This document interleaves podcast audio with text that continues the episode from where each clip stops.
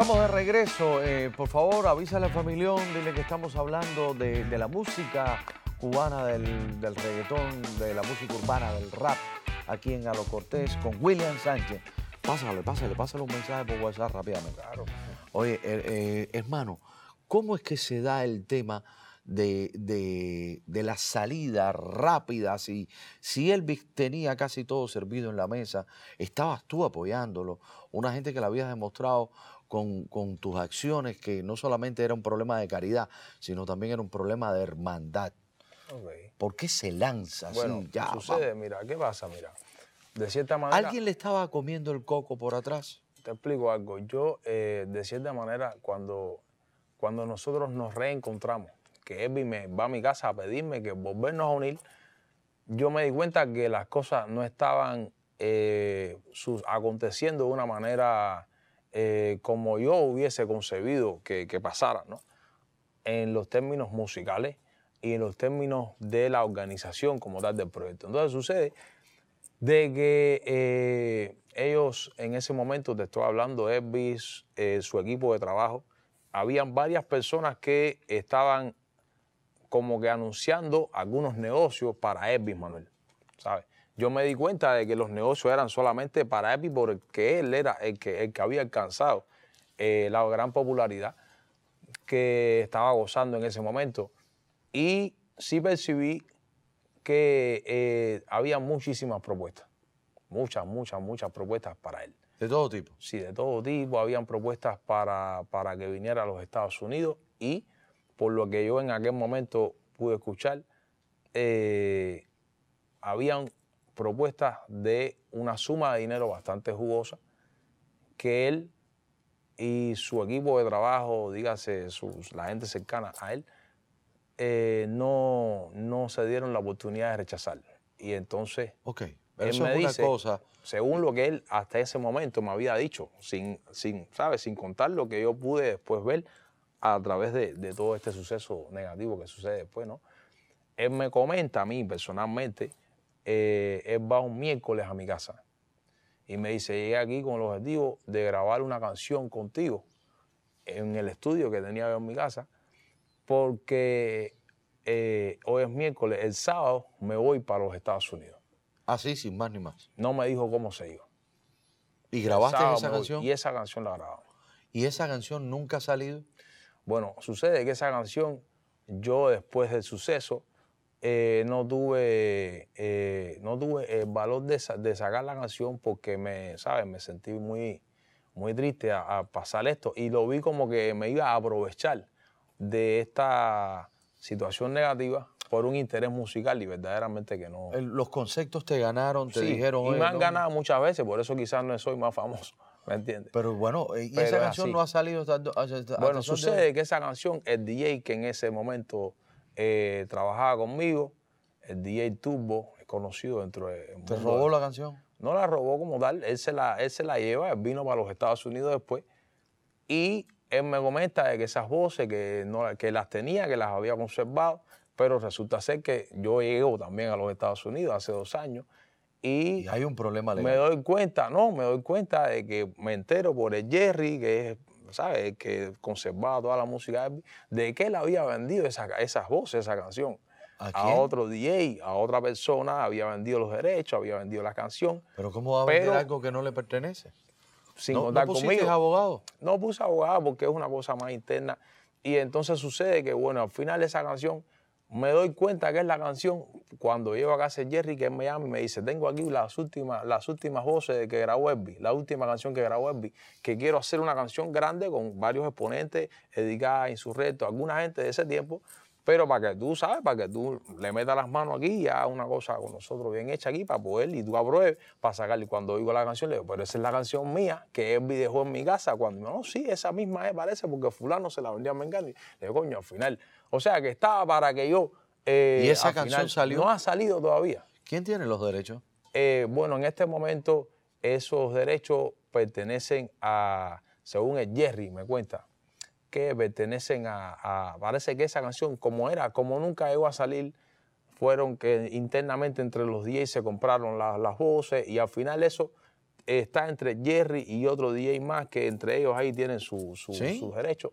Yo no tengo un, un derecho de eso, pero ni me interesa. Yo lo que quisiera que todo eso, y si eso genera algo, que todo se lo venga a la mamá de Elvis Manuel, que es Eso verdaderamente dice quien- mucho de tu persona. Eso dice, yo puedo eso dice mucho de tu persona Claro y, sí. y- y- y al Eso es final, lo que vale. al final tú has grabado con Luis Enrique. ¿Cómo no? Claro que sí. Quiero, he, he visto temas tuyos en lo que apareces como Capi Sánchez. Uno precisamente con, con- con Luis Enrique, que ha sido muy exitoso. ¿Por qué ya no eres Capi Sánchez y vuelves a William Sánchez? Bueno, eh, llegó un momento de hablar un poquito de mí, de mi carrera, de mis cosas, Ajá. para, eh, ¿sabes? Presentarme ante la gente con, como, ¿sabes? Con lo que estoy haciendo en este momento. Yo eh, llegué a los Estados Unidos hace un promedio de dos años y medio, van a ser, y eh, fui firmado bajo el sello discográfico de eh, la disquera Toston Music, la disquera que fue quien sacara a, a- a Prince Royce, eh, Luis Enrique también, Sí. artista que- Y entonces, ¿qué sucede? Esa disquera eh, me sugirió a- a adoptar otro nombre que no fuera William Sánchez por una cuestión comercial.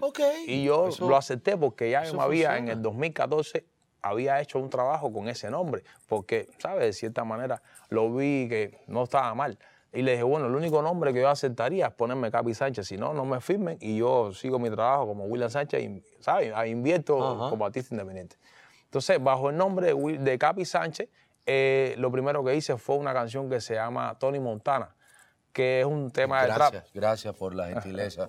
Siempre acordándote de mí. Claro que sí. Sí, y entonces, bueno, sucede que ese tema de Tony Montana eh, fue bastante escuchado porque mucha gente no estaban adaptados a ver a un cubano cantando trap.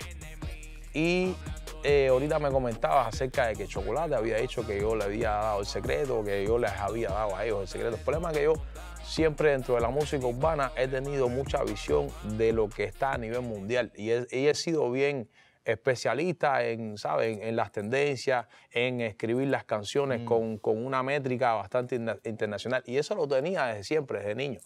Y entonces sucede que cuando Lo yo... que diríamos, ¿tienes tu H?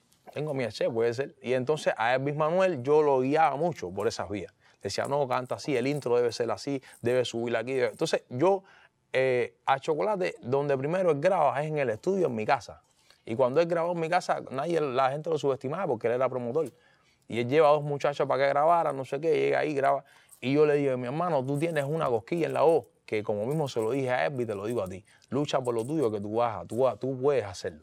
Y la gente lo subestimaba. Y yo le dije, mi hermano, ese chamaco lo tiene, lo tiene. Y Y, yo- y de tiene. verdad que lo demostró. Y fíjate que te digo, eh, a mí me, me satisface mucho verlo A mí también. haciendo, haciendo lo que hace. A- Bien, a, mí también. Bien, bien, Fíjate, bien nice, hay original. cosas que, que cuando yo veo eh, que la gente se expresa como se expresa en Sí, las pero redes una sociales. cosa es el es- artista y otra cosa es la persona. Claro, pero el talento, Talento definitivamente lo, te- lo ¿Cómo tiene. no lo tiene? ¿Cómo no? Porque yo, yo Y tengo, lo ha demostrado. Lo ha demostrado. El que no tiene talento no, la, no, le puede caer bien a tanta yo, gente. yo, yo te voy a decir a ti una cosa, le mando un saludo grande a Chocolate en, en sí desde aquí. eh, nos encontramos. ¿Cómo en- no? Claro que sí. en- en y un a él y a todos programa los y- hermanos del movimiento urbano también. Y claro. al momento vino y me dijo, señor, oye, Tony, yo Sí, te sí, quiero. Es un tipo muy, muy chévere, Sí, sí, es muy campechano. Sí, claro que sí. Y eso es admirable. Volviendo a tu carrera. Y entonces sucede que yo eh, también he, si- he- he desarrollado eh, la composición bastante. Hay, hay canciones de Elvis Manuel que él hizo populares, canciones que son escritas por mí. E incluso canciones de otras de otros de otros grupos. ¿Y esos derechos tú los mantienes por todavía? Yo he sido un poco, he estado un poco indisciplinado con respecto a, a la- a Pero, las cosas legales. ¿cómo tú vas a estar indisciplinado? qué? Porque- Si tú per- perteneces a una religión de disciplina, precisamente. Sí, pero ¿qué pasa? Eh, la música en- desde Cuba me era una dificultad. ¿Por qué? Porque cuando llegaba a la SGAE me decían de que yo necesitaba una carta de una emisora de radio donde se estuvieran No, poniendo esas canciones. es el robo de los poder castrocomunistas. Eh, eh, por ejemplo, yo... Las eh, empresas me decían, el no sé si tú recuerdas, del 2001. no sé si tú te recuerdas era- que yo, era te- duro, yo, ¿me tuve varios discos en, en, en con la banda mía, la- de la banda Tony. Cortés y su BM Expreso. Y claro todavía estoy peleando con la SGAE por los derechos de autores míos, que no me los ¿Ya me pagan. entiendes? Entonces, ¿qué Eso sucede? es- Toda esa música que yo compuse en Cuba, yo no la tenía inscrita, ¿me entiendes? Entonces, eso fue lo que me pasó. Ya llegar aquí, ya al acogerme a la disquera, eh, incluso lo primero que yo hice en la disquera, hay una, hay una novela que ponen en Univisión, que pusieron en Univisión, que se llama La Bella y las Bestias. Que la, la canción de la novela, la canción insignia de la novela, la canta una artista que se llama Fanny Lu. Esa canción es compuesta por mí, que la compuse en 40 minutos. Qué cosa más grande. En el estudio llegan la gente, ¿sabes? En el estudio donde yo trabajo, yo soy eh, como ya te había has dicho. Dejado, has dejado mucho dinero en la calle. Sí, pero ya estoy recuperando todas esas cosas, ¿no? Ya, ya he aprendido a, a vender para empezar a ganar. Mm, ya, Entonces, esa canción es compuesta por mí, la canción de la, de la telenovela. Pero algunas tienes canciones un timbre que de voz muy característico, tienes una buena imagen, tienes tremenda clave, tremendo flow. Entonces, ¿qué, ¿en qué estás haciendo después que tú grabas como Capi Sánchez con Luis Enrique? ¿Qué pasa después y esta Bueno, ¿qué sucede? Mira, cuando yo grabo la canción con Luis Enrique, sucede que yo tenía dos propuestas para, para la disquera. ¿no? Esta canción, Luis Enrique no estaba en la canción en el momento en que la disquera apuesta por esta canción. Oh. La disquera me dice, esta canción nos encanta. Pero yo tenía otra canción que era mi preferida. Y yo tenía cuadrado un, negocio. a veces todo lo que uno quiere no es. No es lo que es, claro. Pero, vamos, a hacer una parada. No, es así. Tengo que irme, tengo que irme un segundito porque acuérdate, ¿te gusta el café? Me encanta. Bueno, tienes que llevarte café cachita. lo que tiene que ser con que es el mejor para ah, ya, para compartir. bueno, Luis Enrique. Bueno, ¿qué sucede? Mira, esta canción ¿Te metió un eh, bofetón Luis Enrique? No, al contrario, es mi amigo, nos ah, bueno. bien. Y entonces sucede que la A lo mejor hay changana no, entre eh, en la, en la, ¿qué sucede? El primer trap que yo hago era una fusión de música cubana con música de trap. Entonces ellos me dicen en la disquera que yo debería seguir y estaba bien, le claro que sí, le presento esta canción junto con mi ahijado y que lo quiero con la vida, Juan Mario Aracil, que es quien me trae a mí a este país, que es un tipo que tiene 11 Grammy, una, una celebridad en la música. No, y, no, y también lo respeto muchísimo. Ah, bueno. de hecho, hay un like que está al lado tuyo. Ah, ok, a ese mismo. Y entonces sucede que entre los dos hacemos esta canción. Se llama Niña, todo en la vida se paga. Todo en la vida se paga. La canción Buenísima. La ponen, por programas y todo en la televisión, que muchas veces he llegado al lugar y me he visto. Y, y entonces, bueno, sucede que yo tenía otra propuesta que me gustaba un poco más a mí, que era una canción que se llama Celso y Humo, que yo tenía palabreado hacerla con el Arcángel. Entonces la disquera debería en ese momento apoyarme con los gastos y la disquera dijo que estaba bien, pero apostaron más por este tema. Y sucede que esta canción, al Luis Enrique escucharla, él pidió montarse en la canción, ¿sabes? Sin, sin necesidad de, un, de un beneficio para él. Simplemente lo hizo por amor a la música y porque hubo simpatía. Hubo simpatía. Pero te pagaron bien esa canción. No, esa fue una producción dentro de la misma disquera, lo que genera, ya por cuestiones de porcentaje, se, promueve. ¿Te ha traído lo dinero al bolsillo? Algo siempre trae, claro que sí, pero bueno, de cierta manera lo que me ha traído es la admiración de mucha gente que eh, al verme con Luis Enrique me dio Buena una, respuesta. posición. Buena respuesta. No hablemos de billetes, habla de cariño. Sí, claro que sí. y entonces, bueno, sucede que eh, después de esta canción yo eh, receso un poco las transmisiones, hablo con la disquera y le, le, digo que me den la posibilidad de seguir trabajando como compositor para ellos, pero que me den la posibilidad de hacer mi música independiente y adoptar nuevamente el nombre de William Sánchez porque me iba a sentir un poco más a gusto conmigo mismo como artista. Y te dijeron ellos que sí. como buenos que son y que hicieron un trabajo excelente conmigo a la manera que ellos lo visualizaron me permitieron que yo me visualizara como yo quería y, y condujera. Ah, no hubo disgusto. No, para nada, al contrario, esa disquera me apoya aún, ¿me entiendes? Ah, perfecto. Sí, sí, ellos me apoyan. Incluso yo puedo este escribir para ellos. Trabajando en algún disco, en algún nuevo sucede, proyecto. Sucede que al salirme de esta disquera y adoptar el nombre de William Sánchez nuevamente, empecé de cero. Como si empezara ahora en la música. Canal de YouTube nuevo, eh, música nueva, todo nuevo. Todo hecho por mí, a mi manera, y entonces estoy eh, dando los primeros pasos. He hecho varias cosas. Pero tienes eh, a un excelente productor al lado tuyo. Sí, como no, uno de los más grandes. Uno de los y entonces 12 Grammy, ¿no? Sí, 13 Grammy ya tiene. 13 Grammy. Y entonces eh, sucede que ahora en este, en este último tiempo, desde, desde que empezó el año así, he hecho algunas cosas, por ejemplo, como mismo, este mismo tema de Ganga Remix, cada vez que sale un tema de trap que se hace famoso, la gente, ¿sabes? Los raperos, eh, se le da la posibilidad de que hagan sus versiones. Santi, Sí. Santi, nuestro amigo Santi. claro. ¿Cómo es esa conexión que, que estuviste con él, que todos están con, con, Con el respeto no se compra. con el respeto? bueno, no el se respeto compra? no se compra es una frase que yo la digo desde el año eh, 2016, 2015. Pero 2016. Santi la ha hecho súper popular. ¿Qué sucede? Eso es una frase que estábamos en el estudio eh, con unos colombianos, eh, había más de 15 personas en el estudio.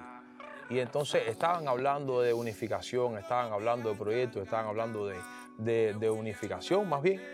Y entonces yo eh, doy un discurso bien amplio de concepto, de unificación, de música, de demás y demás. Y le digo, todo esto tiene un solo nombre, el respeto no se compra. ¿Me entiendes? Porque era algo que yo venía defendiendo hace muchos años. Y he visto Y entonces, que en de las redes sociales Santi promovió hacerse este tatuaje y organizó a que todo el mundo fuera. casi y la gente 200, lo siguió. 200 personas, señoras y, Y yo señores. creo que hasta un poco más. eh, eh, eh, la gente lo siguió, como no. hay más de Y a- 200 y- personas y también- tatuados que claro dicen que sí. con el respeto no se compra. Y también, ¿qué pasa? Que en ese momento estaba, a- acababa de salir, eh, Santi me estaba hacía tiempo diciéndome para hacer una canción conmigo. Y de cierta manera eh, no se hacía, de cierta manera no tenía una vida musical activa, pero a él le gusta como yo compongo, mucha gente sabe que, que yo compongo y entonces por lo menos. He, tratado de, de- hacer lo mejor posible. Y entonces a, raíz de este tema era más bien una cosa de competencia, porque había muchas canciones arriba de esa misma música, arriba de esa misma eh, tendencia de ganga. Y eh, yo le dije, bueno, vamos a hacerlo y vamos a hacerle el mejor ganga que haya.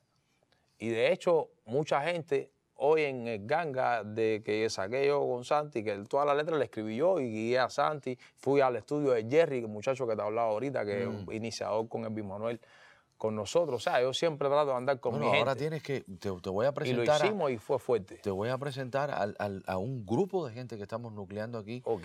Obviamente, gracias también a Tori Lines, que ha, venido, Len me encanta. Yo lo que ha conocí. venido a grabar aquí. Yo lo conocí en el Mall Aventura y me pareció muy humilde. Incluso nos tomamos fotos, conversamos. Súper, súper, Lo que pude, súper él andaba con su esposa. Una gente grande.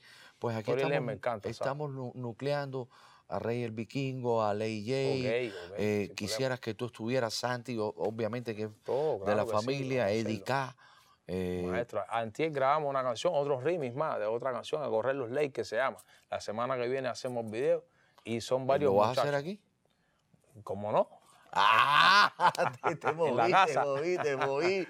En la Bueno, casa. ha- hace tiempo se está manejando la idea de hacer un concierto homenaje a Elvis Manuel y los fondos precisamente enviárselo, como tú bien decías, a la familia en Cuba, sobre todo su mamá.